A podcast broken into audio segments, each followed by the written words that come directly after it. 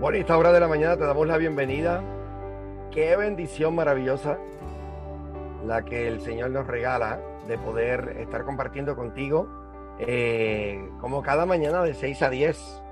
Eh, y en el día de hoy habíamos hablado de que queríamos eh, terminar o hacer la segunda parte de lo que estuvimos hablando el primer, en el día de ayer. Y en el día de ayer estuvimos hablando sobre la historia que se encuentra en Éxodo capítulo número 3, eh, en donde Dios llama a su siervo Moisés. Y nos estuvimos enfocando un poco en ese llamado.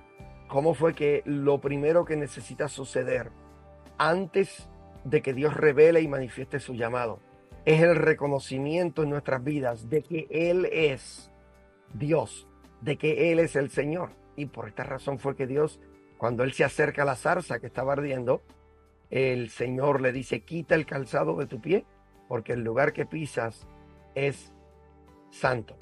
Y en esta mañana quisiera darle continuidad a, esta maravillosa historia. Eh, porque en el momento en que Dios, y quiero dirigirme en esta mañana a toda persona que entiende que Dios le ha llamado a predicar a cantar. Todo creyente que Dios le ha llamado de las tinieblas a su luz admirable. Todos nosotros somos responsables de un trabajo en el Evangelio. Así que no estoy solamente refiriéndome, eh, como decíamos en el día de ayer, a los cinco ministerios principales. Este, no, me refiero tanto al que ayuda a limpiar la iglesia, eh, como el que evangeliza en la calle, como a ti que me escuchas, que a lo mejor no tienes un ministerio como tal activo, pero has sido llamado por Dios a manifestar este evangelio allí donde trabajas, con tu propia familia y con tus propias amistades y en tu propio hogar. Todos necesitamos entender este concepto maravilloso acerca de lo que es el llamado. Fíjate que cuando Moisés supo que iba a sacar a los esclavos hebreos eh, de la esclavitud egipcia, su reacción fue una que es posible que nos hayamos eh, hecho también nosotros. Él dice, ¿quién soy yo para ir a Faraón? Mira qué interesante. ¿Quién soy yo? Una pregunta que tiene que ver directamente con el tema de la identidad. Él no estaba claro en quién él era. Mire lo interesante de la importancia de nosotros reconocer a Dios primeramente eh, como nuestro Señor, para luego entonces que Dios establezca la verdad de quién es Él en nuestras vidas.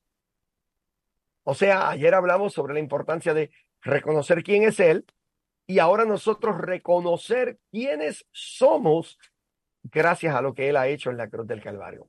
Fíjate qué interesante. Este tema de la identidad eh, fue lo primero que Dios puso en la vida del hombre cuando lo creó. Génesis capítulo 1, verso 26 eh, dice, eh, y dijo Dios, hagamos al hombre a nuestra imagen y a nuestra semejanza. Y luego dice, y creó Dios al hombre a su imagen y semejanza. A imagen y semejanza de Dios los creó. Varón y hembra los creó.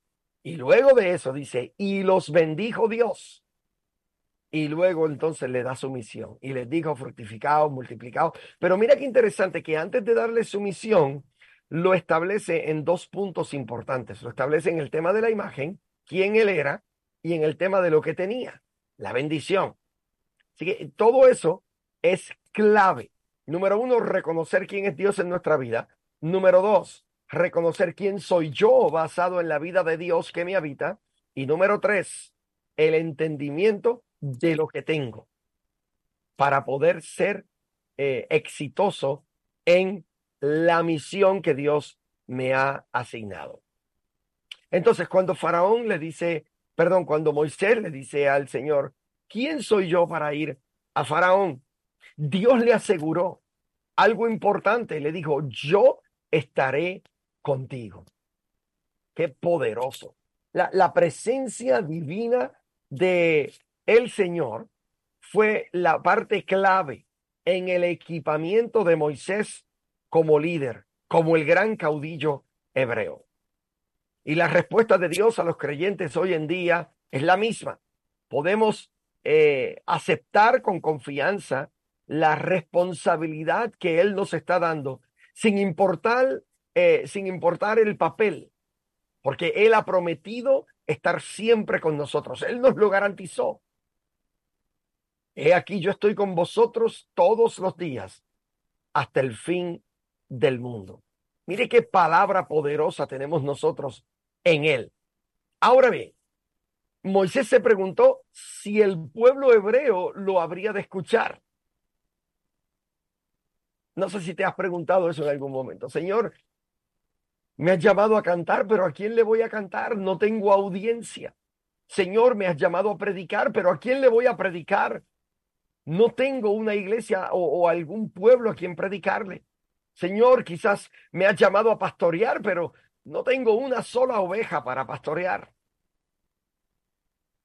En el caso de Moisés, él había estado fuera de Egipto durante 40 años, muchísimo tiempo, y su última interacción con el pueblo israelita había sido muy negativa. Esto usted lo puede leer en Éxodo capítulo 2 del 11 al 14. Ahora, él está preguntando, oiga bien, ¿qué tipo de influencia podría yo tener? Es una pregunta muy válida. ¿Qué tipo de influencia podría tener yo cuando prácticamente soy un extraño? Llevo 40 años sin ver a mi gente. Eh, Dios le responde algo poderoso. Dios le dice que la única credencial que él necesitaba darles era que él había sido enviado por Dios, por el yo soy. Diles que yo soy, te envía. Eh, Moisés no confió en sus credenciales y le dice al Señor, Señor, cuando me pregunten quién me envía, ¿qué les diré? Ahí es donde usted ve la primera ocasión en el momento en que Moisés escucha en el momento en que Dios declara su nombre. ¿Quién les digo que me envía? Yo soy. Cuando le pregunta nuevamente, yo soy el que soy. Aparte de eso, el Señor le, le dio a Moisés, oiga bien, un ayudante, quien era su hermano Aarón.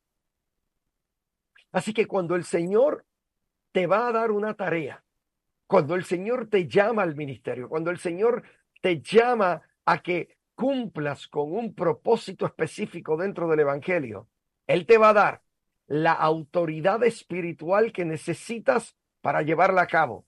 Él te va a proporcionar las personas que te van a estar ayudando en este proceso.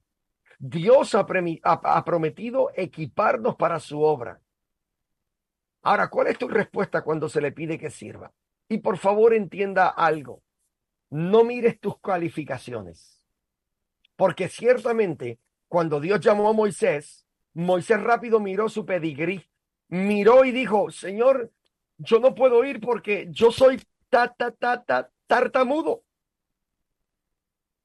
O sea, él tenía un impedimento en su habla.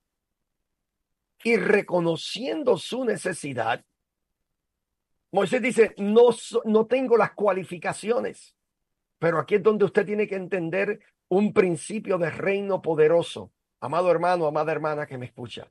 Y es que el mundo, el mundo busca a los calificados, porque cuando una empresa está buscando un contable, ellos reciben los, las hojas de vida o los resumés de diferentes personas y ellos están buscando a la persona que mejor califique para la posición que ellos necesitan.